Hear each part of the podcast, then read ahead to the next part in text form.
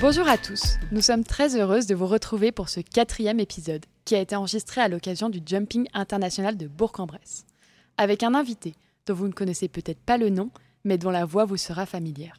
Il s'agit de Yannick Bichon. Yannick, c'est la voix du jumping français.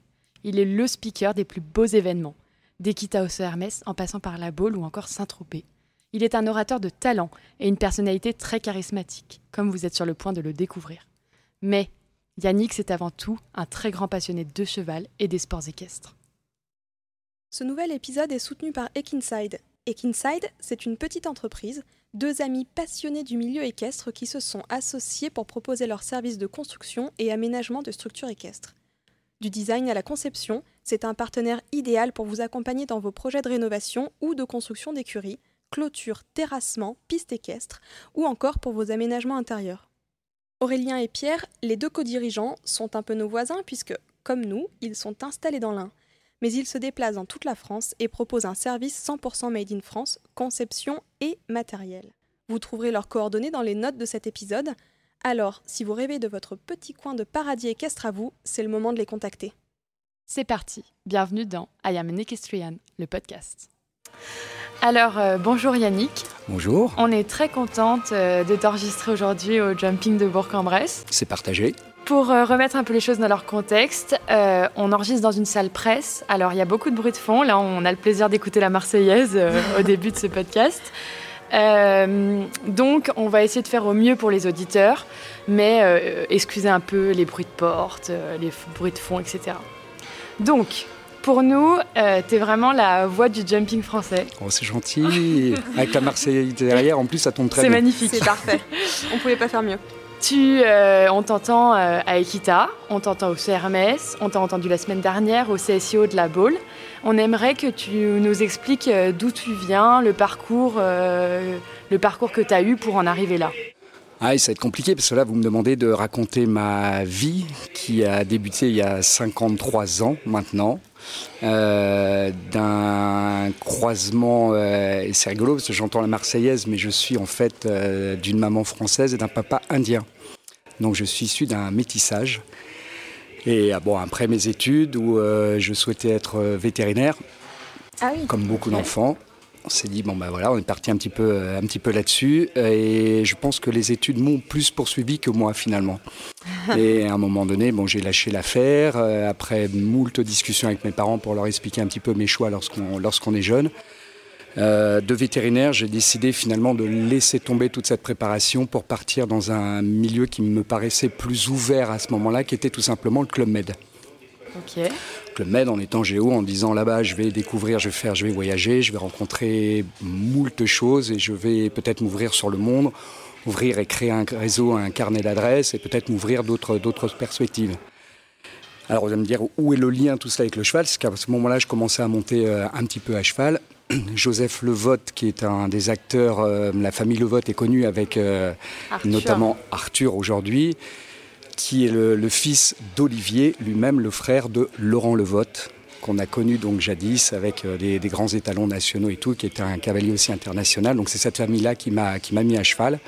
À cette époque-là, donc moi j'étais géo au Club Med de Pompadour à faire bah, comme tous les géos, hein, l'andouille sur scène. Euh, je m'occupais de la discothèque en bas et je finissais à la piscine le matin. Après, j'allais faire les sports terrestres. Je courais, puisque je courais beaucoup à l'époque, et je montais à cheval. Euh, ma petite copine de l'époque euh, me disait, lorsqu'on était, j'étais en France, donc j'étais à Pompadour, bon, euh, on avait des projets, c'était voilà, la, vie commençait comme ça. Et puis, mon chef de village devait partir à Nouméa. Donc, comme tout chef de village, réunit son équipe en disant, bon, les amis, on part la saison prochaine, on part à Nouméa, je vous emmène. Et là, il y avait un choix de cœur à faire. C'était soit Nouméa, qui était chouette, avec le soleil et une vie pas mal aussi, ou bien la petite copine. Et du coup, euh, bah, je suis un peu fleur bleue. Hein. J'ai dit allez, je reste. Et voilà, en restant donc en France, le, hasard a fait que bah, finalement, à l'époque, je, montais donc chez, chez les Levotte. Et euh, ils organisaient un très gros, qui existe d'ailleurs, un concours de béton, ils organisaient un gros concours. Le speaker de l'époque, était motard, a eu un accident de moto la veille ou l'avant-veille du, concours, donc catastrophe à rechercher un speaker, puisqu'à l'époque, bah, ce n'était pas vraiment professionnalisé, ou en tous les cas comme on l'entend aujourd'hui avec euh, pas mal de voix, il fallait trouver et ils se sont dit bah tiens on connaît pas et j'étais à ce moment-là dans les écuries, Josette vient me voir en me disant dis donc toi tu as du bagou, viens donc par là, fais-nous le, fais-nous le concours. J'ai jamais fait, c'est pas grave, tu as te débrouiller, et, et, Patin Couffin, c'est arrivé un petit peu par, euh, bah, par ces, portes, ces, portes un petit peu euh, différées où finalement on commence à mettre le pied à l'étrier. J'ai fait ce concours-là, ce qui m'en a amené bah, d'autres, évidemment, avec, euh, avec le temps. Et puis bah, voilà, on monte les échelons petit à petit. Et puis bah, je me suis professionnalisé, j'ai eu des rencontres avec André-Jacques Le Goupil qui nous aura permis aussi de, créer à ce moment-là une, une, société. Après nos chemins sont partis chacun de, chacun de notre côté. Et puis bah, je me retrouve là où j'en suis. Et voilà, je viens de faire en 3 minutes 53 ans de ma vie. Génial. Euh, donc toi, tu nous expliquais là à l'instant euh, que c'est vraiment le hasard quand même qui t'a mhm. amené sur cette profession. Euh, est-ce que tu penses que ça peut être une vocation? Maintenant, maintenant que le métier est un peu plus professionnalisé, justement, qu'on l'entend, est-ce que tu penses que ça peut devenir pour peut-être les jeunes générations une vocation quelque part? Bah, Je l'espère. En fait, on a, on a un sport qui est, qui est pardon de le dire, mais qui est vraiment atypique parce que tous les acteurs, je pense, euh, se, plaisent à dire qu'on est, c'est une discipline sportive qui se pratique à deux. Déjà en soi, c'est pas simple. Deux êtres vivants, ce qui est pas simple. On se pose toujours la question. Et alors là, on va rentrer dans un problème qu'on entend et qui est assez récurrent avec les Jeux Olympiques, avec euh, pas mal de sports où tout est un petit peu remis en, question en se disant qui est l'athlète, le cheval ou celui qui est dessus? Donc voilà, c'est un petit peu cette notion-là qui aujourd'hui bah, pose aussi problème. Donc c'est vraiment c'est un milieu qui est extrêmement passionnant. On, trouve plus de, bah, de, de, fans, de passionnés, de, gens qui, veulent s'investir dans le milieu. Et, effectivement, ça crée des vocations. Et plus ça va, plus il y a des, des, nouveaux acteurs et, même dans notre profession aujourd'hui où les gens se disent bah, après tout, c'est une façon aussi de l'exprimer. Je pense que moi, je suis arrivé comme ça en disant je suis surtout un passionné. J'étais juste cavalier pour le plaisir de voir des, à cette époque-là des Xavier Lorette, des Eric Navet, des Hervé Godignon, et j'en passe, et des meilleurs, ceux d'aujourd'hui et ceux d'hier en tous les cas, ils restent là, ils sont toujours omniprésents, et c'est ça qui crée des vocations, c'est justement ceux qui existaient, ceux qu'on a aujourd'hui, ceux qui vont venir demain, et c'est un sport qui, à mon avis, n'a pas de fin, parce qu'il bah, y a toujours cet élément cheval qui est un peu le dénominateur commun à cette, cette vocation qui, euh, qui est créée tous les jours, tous les jours, tous les jours. Est-ce que tu sais s'il y a une formation pour euh, devenir speaker ou est-ce qu'aujourd'hui c'est encore vraiment le fruit du hasard qui nous porte là? Alors il y a, eu, plein de projets pour être tout à fait euh, franc aussi. On s'est posé la question mais avec certains de mes confrères en se disant il faut peut-être le professionnaliser, l'encadrer, le former. Et en, France, c'est toujours un petit peu compliqué déjà pour mettre quelque chose en place, le structurer, parce que c'est des organismes de formation, donc on doit dépendre de certains autres organismes pour pouvoir être, euh, que ce soit le Greta, enfin il y, a pas mal de structures qui peuvent être mises en place, mais c'est compliqué. Donc aujourd'hui, pour répondre concrètement à, votre question, non, ça n'existe pas. Speaker en tant que tel, c'est pas c'est pas un métier. On peut rentrer par d'autres biais, journalistiques notamment, euh, et, ou de la presse spécialisée, où on peut avoir une carte de presse. Bref, il y a moult façons d'arriver. La radio est aussi une autre façon aussi d'accéder à ce milieu-là, mais le, la profession, une carte de speaker n'existe pas. Est-ce qu'elle faudrait qu'elle existe? C'est possible, mais en tout cas, à l'heure d'aujourd'hui, ça n'existe pas. D'accord, merci. Et alors, euh, de ce que j'ai compris, euh, je pense, euh, c'est ton seul métier. Tu ne fais que ça Eh oui, je fais que ça. Tu fais que ça, ok. Je passe mon temps à défaire et refaire des valises. et pour faire ce métier tous les jours comme ça, il faut être complètement passionné par ces sports équestres. Ouais, je pense que j'ai une partie de mon sang, c'est moitié sang, moitié, moitié crottin. Je pense que lorsqu'on on a goûté aux deux, c'est un, peu ça. À partir du moment où on est piqué, je pense qu'en fait, notre, notre profession, là, du, du fait de bien la faire ou mal la faire, parce que c'est toujours, encore une fois, j'entends des choses qui, des fois, peuvent être un petit peu blessantes en disant j'aime, j'aime un tel ou je n'aime pas un tel. C'est une question de goût. Moi, je m'attache plus à la, à la, à la l'engouement que l'on peut mettre dans nos commentaires, la passion, et je pense que c'est ça que j'essaye de faire passer au-delà du simple fait de, présenter un cavalier, c'est de vivre, j'essaye toujours d'avoir l'œil du spectateur que je suis en permanence. Le sport, je le vis comme chacun d'entre vous. Euh, lorsqu'on a des, des, victoires fabuleuses comme à la Baule euh, la semaine dernière, comme celle qu'on va vivre à Bourg-en-Bresse, chaque épreuve est à chaque fois un éternel recommencement on se dit c'est joué, c'est plié, il y a un tel. Enfin, c'est du sport en permanence, quoi. Et je suis, euh, je suis un acteur, comme, euh, comme chaque, euh, chaque acteur. Donc je parle des spectateurs pour le coup. On est, on est vraiment dans le sport et quand on le vit pleinement, c'est ça qu'il faut faire passer dans nos, dans nos métiers, la passion. Alors là, on peut pas être plus, que, plus d'accord que ça. oui, c'est sûr, c'est sûr. Et alors, euh, on se posait une question, à quoi est-ce que ça ressemble une journée de speaker? Euh, sur un gros événement comme la semaine dernière à la Baule ou à Equita Comment on se prépare Et comment est-ce que tu fais pour tenir tout le week-end? Alors, il y a, plusieurs axes dans votre question. Il y a l'aspect euh, bah, déjà physique, puisqu'on a besoin effectivement d'avoir une certaine condition. Pour ma part, depuis, bah, depuis toujours, je fais beaucoup de sport. Je suis marathonien, j'essaye de faire un marathon par an, trouver, euh, voilà, j'ai besoin, j'ai besoin de ça, il faut se préparer physiquement, on a besoin de beaucoup de souffle dans notre métier, vous l'imaginez, pour parler euh, du matin jusqu'au soir. Ça, c'est une chose. Le fait de faire un marathon nous permet aussi de faire une préparation mentale. Et dans notre sport, c'est aussi très important parce qu'on attaque aussi un marathon dans le, métier de, speaker. Si vous commencez à 8 heures le matin pour finir des fois à une ou deux heures euh, la nuit suivante, il faut arriver à gérer aussi tout ça. Gérer aussi le mental parce que les événements nous amènent à gérer des épreuves à 1m05 le matin jusqu'à 1m60 le soir avec euh, ben, un public qui est plus ou moins nombreux, avec des, des, enjeux même politiques, de partenaires, un événement où on demande beaucoup de choses. Euh, c'est pas évident, on a moult informations qui arrivent en même temps, donc il faut arriver aussi dans notre tête à, à, calibrer tout cela, à segmenter. Euh, en se disant, bon ok, je vais avoir tout ça. Donc on, se prépare du matin jusqu'au soir, au fur et à mesure, en, gérant au mieux l'effort qu'on doit devoir fournir, l'endurance, l'émotion qu'on doit faire passer et puis l'énergie qu'il faut arriver à mettre. Comme on a par exemple à Bourg-en-Bresse où demain, à partir de demain, ça, je sais que je vais avoir une vraie bonne journée pour terminer sur la Cibar où là, bah, il faut. Euh, ah, il faut redonner encore du jus jusqu'à euh, jusqu'à 23h. Et euh, mis à part ton entraînement physique, est-ce que tu fais des échauffements de voix ou alors est-ce que c'est devenu complètement naturel oui, il y a des petits travaux qu'on fait le matin. Ah, il y, a il y a pas mal de bouquins. Puis aujourd'hui, bah, évidemment, Internet est un, outil redoutable où on peut trouver plein de petits exercices pour arriver justement à, un peu comme, bah, vous savez que la voix, c'est un muscle. Les cordes vocales, pareil, ont besoin d'être réchauffées le matin, elles ont besoin d'être reposées. Donc tout, tout repose sur bah, des éléments qui sont très simples. Hein. On a chauffé énormément dans la journée, donc très vite on se met au repos, boisson chaude le soir avant de se coucher. Le matin, une petite cuillère de miel et on fait quelques petits exercices pour mettre tout ça un petit peu en place. Puis après, on s'économise, on parle calmement, comme je suis en train de le faire avec vous, en se disant voilà, il faut tenir jusqu'à ce soir. Euh, quand tu te lèves le matin, tu as le sentiment d'aller travailler? Jamais, mais quel bonheur. Je peux vous assurer que pour moi, c'est pas, c'est surtout pas un travail. Le jour où ça deviendra un travail, ça voudra dire que ben, il va falloir que je pense à poser mon micro et commencer à débrancher le câble parce que ça sera fini.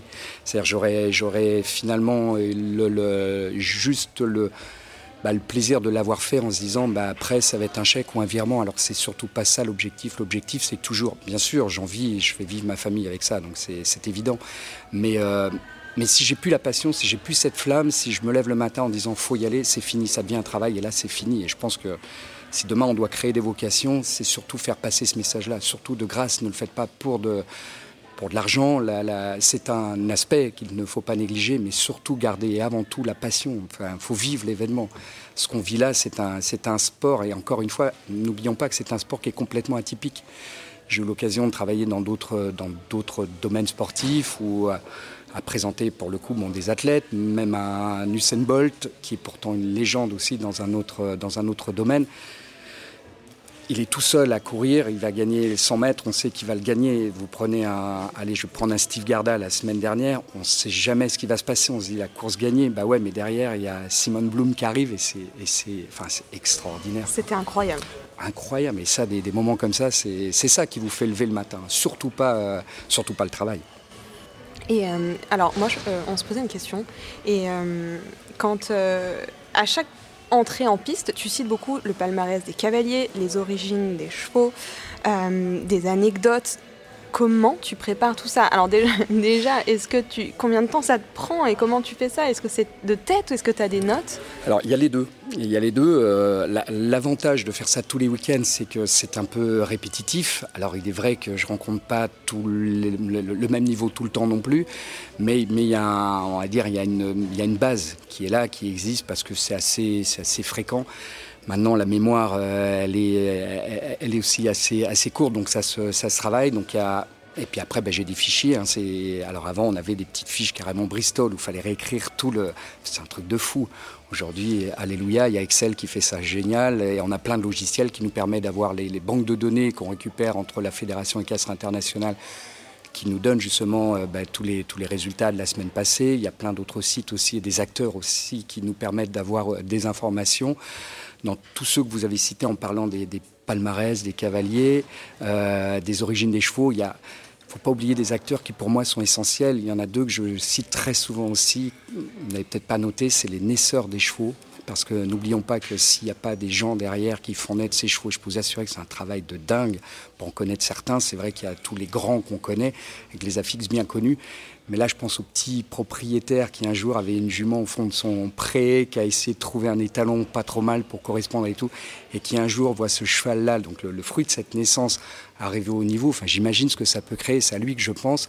Et, et idem, les propriétaires des gens qui sont bien souvent, alors là je mets aussi de côté l'aspect financier, parce qu'on peut imaginer que ce sont des riches euh, milliardaires qui ne savent pas quoi faire de leur, de leur fric, pas du tout. Bien souvent, évidemment, il faut de l'argent, donc ils ont, bah, ils ont un capital de, départ, mais surtout ce sont des vrais passionnés qui investissent, et alors le mot investir c'est colossal, parce qu'ils sont sollicités un petit peu par tout le monde tous les week-ends.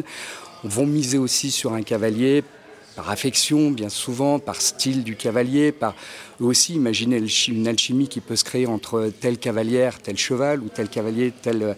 Et il y a ça qui est en train de c'est un travail de dingue. Quand on, quand on imagine tout ça après, on se met à la place de, de chacun des acteurs de la filière et on se dit, on comprend pourquoi on aime et c'est passionnant ce sport.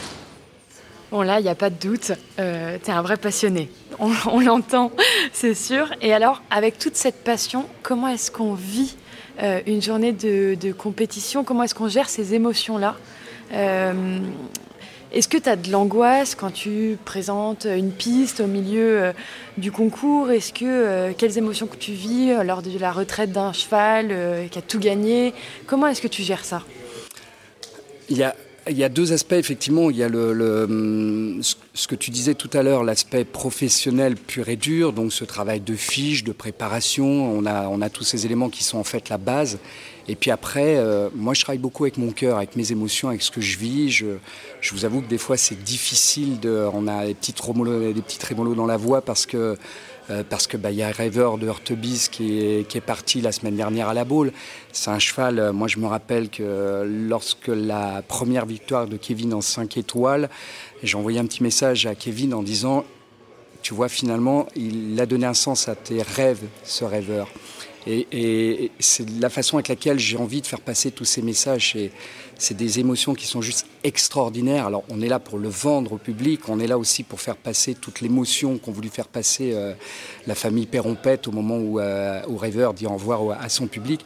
Mais c'est tout ça qu'on essaye de gérer au mieux. Mais encore une fois, on ne veut pas tricher. Si on commence à tricher et essayer d'y mettre les formes, on devient vraiment donc un, un animateur, on est payé pour cela.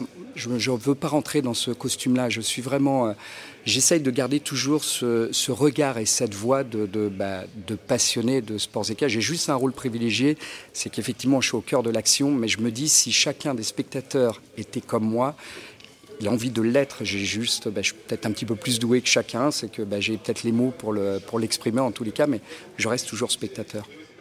Est-ce que, est que tu sais quel conseil tu donnerais à quelqu'un qui, un jeune ou, moins jeune, hein, qui viendrait te voir aujourd'hui en te disant mais moi je voudrais faire le même métier que toi. Quel conseil tu lui donnerais euh, pour y arriver en fait, pour faire ça bien et puis pour aller au bout du, au bout du chemin?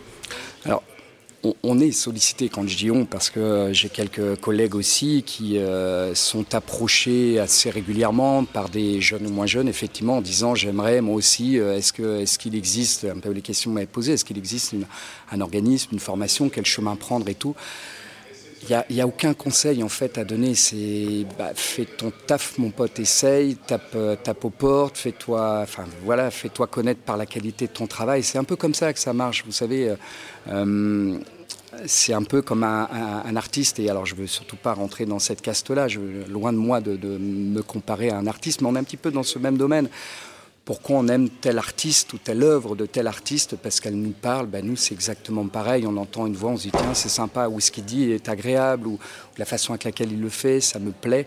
Donc ben, c'est à chacun en fait de, ben, de se lancer dans l'aventure dans et de voir si.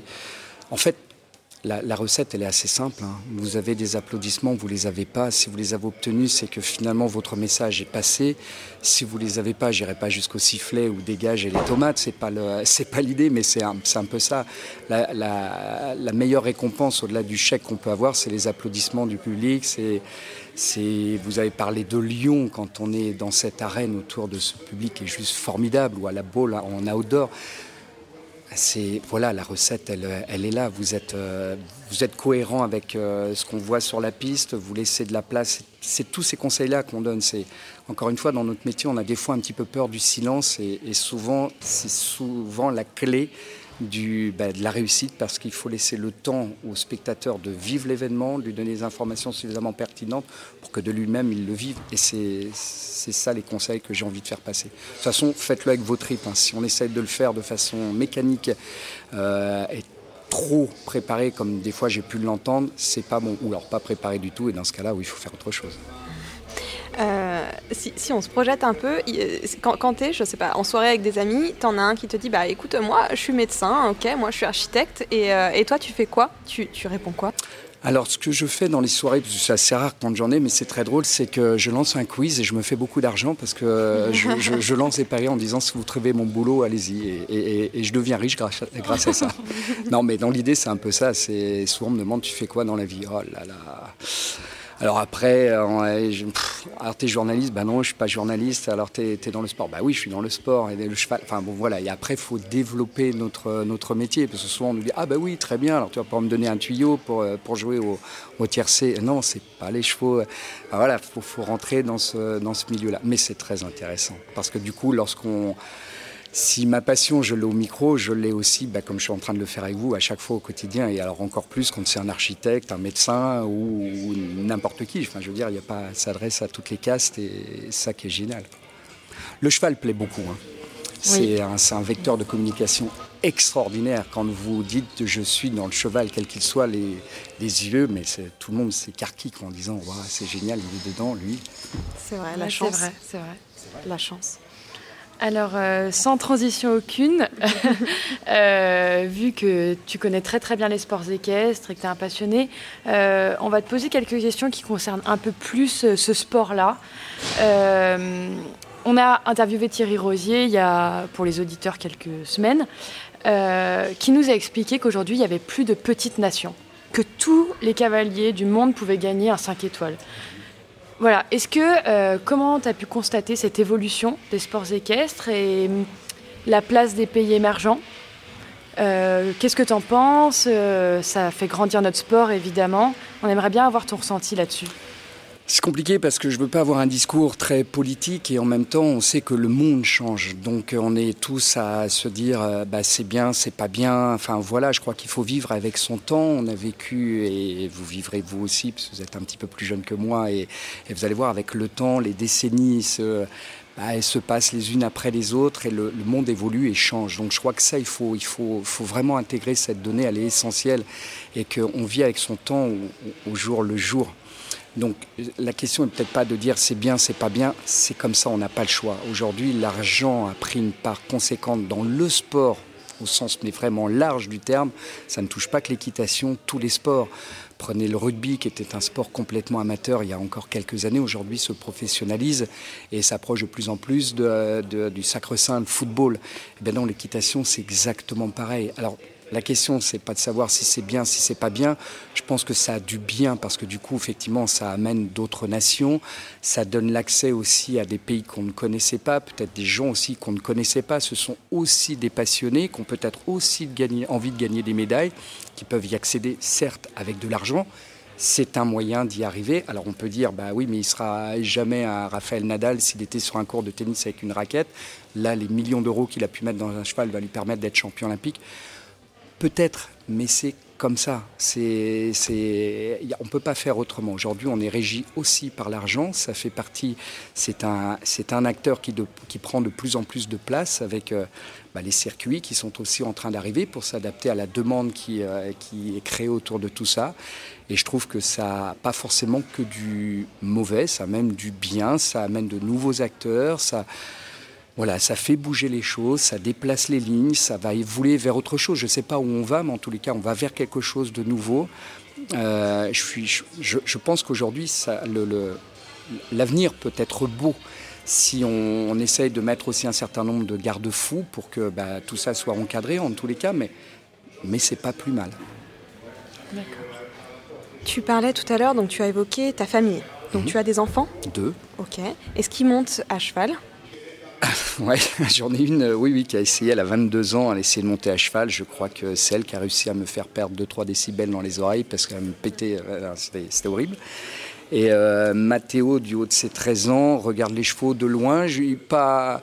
La dernière fois qu'il est monté sur un quadrupède, c'était un dromadaire à Marrakech. et, je pense que non, il est, il est pas fait, ils ne sont pas faits du tout pour ça.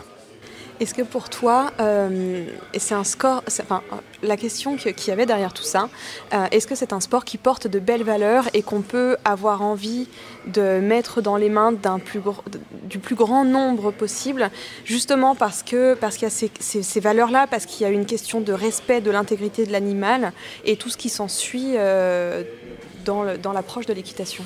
Alors, dans ta question, en fait, c'est on, parle vraiment sur l'aspect sportif ou c'est le, le, fait de monter à cheval? Le fait de monter à cheval. Alors, le fait de monter à cheval, pour moi, ça devrait être, ça devrait être tout le monde. Je veux dire, le jour où on a la chance, euh, regardez les yeux des spectateurs, je parle du, du, du Kidam tout simplement, celui qui est là, qui par hasard vient voir un événement, quel qu'il soit le fait de voir ce machin de 300 kilos bourré de muscles, magnifique et tout, il se dit waouh. Et celui qui monte, qui a la chance de monter dessus, j'aimerais être à sa place. Je pense qu'aujourd'hui, 90% de la population aimerait un jour poser ses fesses sur un cheval. Alors après, effectivement, l'utilisation qu'on peut en faire, mais en tous les cas, rien que ce plaisir-là, si tout le monde pouvait y accéder, bien sûr, mais dès demain, je signe euh, et, volontiers pour que ce soit ouvert au plus large public. Je pense qu'on a la possibilité aujourd'hui, chacun d'entre nous, d'acheter un ballon de foot dans, un, dans une grande chaîne de magasins pour aller taper euh, le ballon sur un parking. Si on pouvait, et je pense que même tous les acteurs de la filière, ouvrir les centres équestres pour que ce soit plus accessible en termes de coût, parce que je sais que c'est un coût tout cela, mais que chacun d'entre nous puisse un jour avoir la joie de monter à cheval une simple balade dans une, dans une carrière, dans une forêt. Et puis après, petit à petit, bah, si les moyens le permettent, c'est pas pour rien qu'aujourd'hui on est, il me semble, la troisième fédération euh, aujourd'hui de, de, sport et, d'acteurs. Les, filles en premier, les garçons après. Après, ça s'inverse quand ils sont plus âgés. En tous les cas, voilà, on sent qu'il y a une, une, véritable émulation. C'est un sport juste extraordinaire. C'est alors, avant de devenir un sport, c'est un loisir. je pense qu'on commence tous par ça, en se disant j'ai envie de monter sur un cheval on essaye, puis une fois qu'on a posé ses fesses, je ne vous l'apprends pas, c'est fini. Hein. C'est une drogue.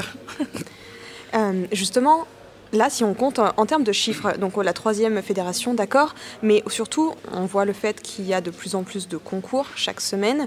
Euh, la semaine dernière, il y avait la Baule et le Longines de Madrid. Cette semaine, on a le 4 étoiles de Bourg et le CSIO de Rome.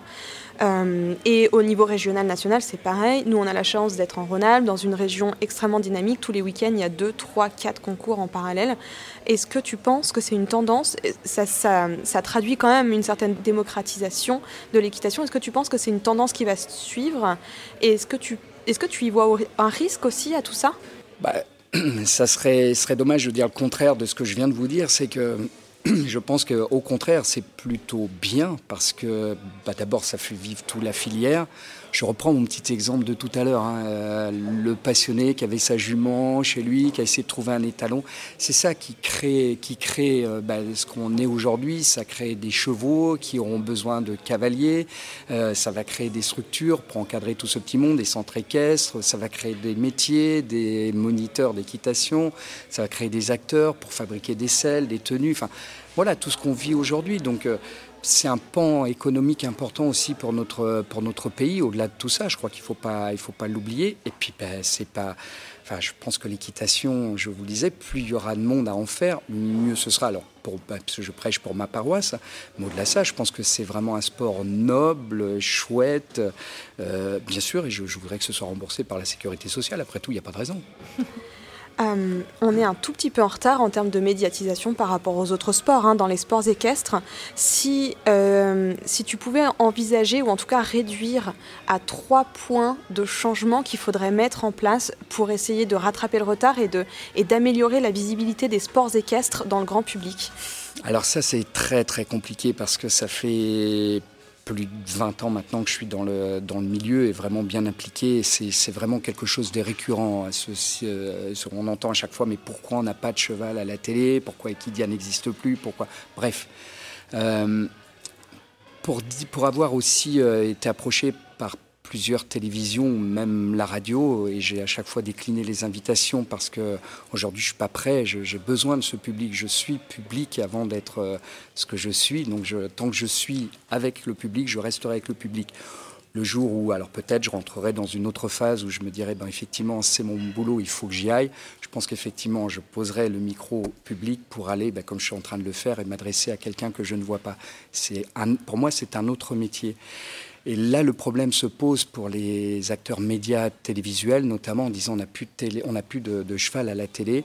Euh, les télés sont contraintes aussi à un aspect financier qu'il ne faut pas oublier. Alors la question c'est est-ce que l'équitation est un sport médiatique? Oui, et dès demain je signe, bien sûr c'est médiatique. Maintenant, quelles sont les retombées économiques? On n'aura peut-être pas la cible qu'ils recherchent eux, comme ils peuvent l'avoir sur le foot, sur euh, le golf, sur le curling. Prenez juste cette discipline que euh, tout le monde connaît le curling aujourd'hui, alors que c'était une discipline il y, a, encore 15 ans, personne ne connaissait. Et pourtant, je crois qu'en part de marché, c'est juste incroyable. Donc, qu'est-ce qu'il faut changer pour que ce soit plus médiatique? Peut-être déjà notre, notre règlement.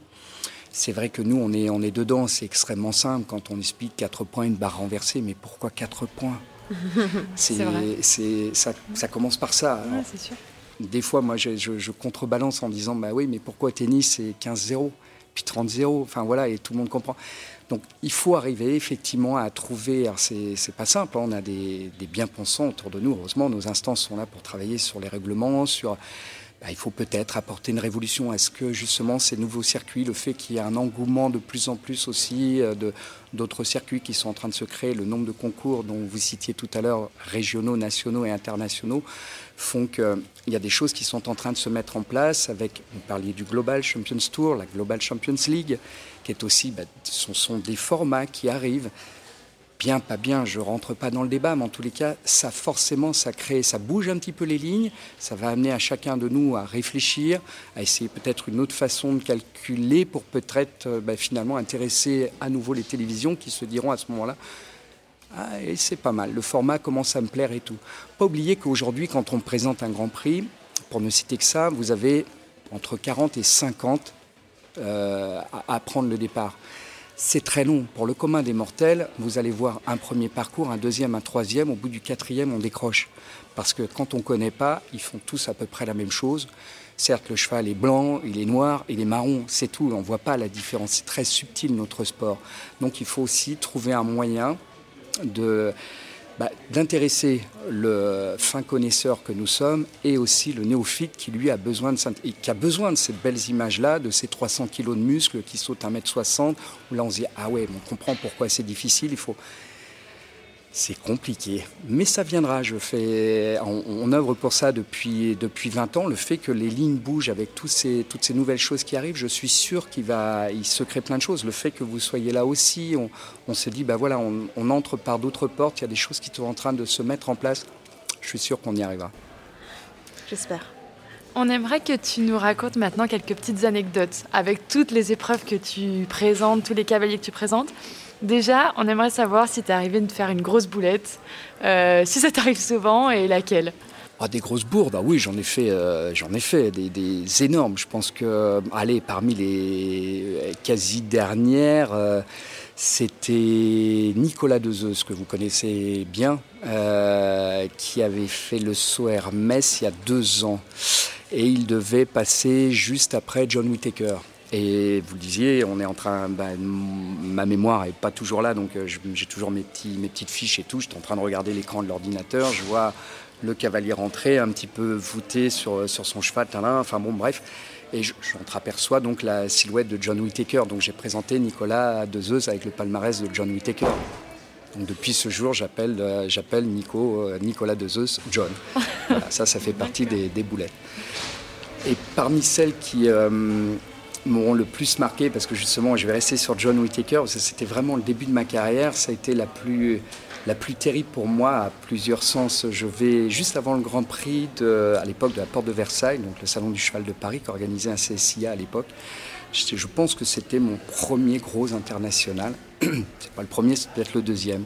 Juste avant de rentrer en piste pour présenter, comme je le fais avant la reconnaissance et tout. Je passe donc aux toilettes bien sûr que techniquement je sois au point.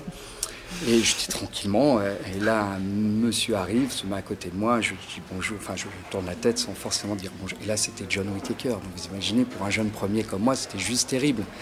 Donc euh, je bafouille trois mots, j'ai dû lui dire un bonjour, au revoir dans la même phrase, ça ressemblait à rien, bref. En les cas, je suis reparti, je tremblais encore et tout. J'ai présenté mon, mon, mon épreuve, le début d'épreuve, comme on peut le faire, et la verve que vous connaissez, avec les mains bien ouvertes, en emmenant le public et tout. Et c'est vrai que je voyais des sourires un petit peu partout autour de la piste. J'ai dit, mais je suis extraordinaire, les gens sourient, je dois vraiment être terrible. Oui, j'avais juste oublié que j'avais un pan de la chemise qui était encore coincé dans la braguette et bien ouvert. Enfin, voilà. C'est bien, c'est bien. Et euh, est-ce que tu as un cavalier chouchou et un concours chouchou?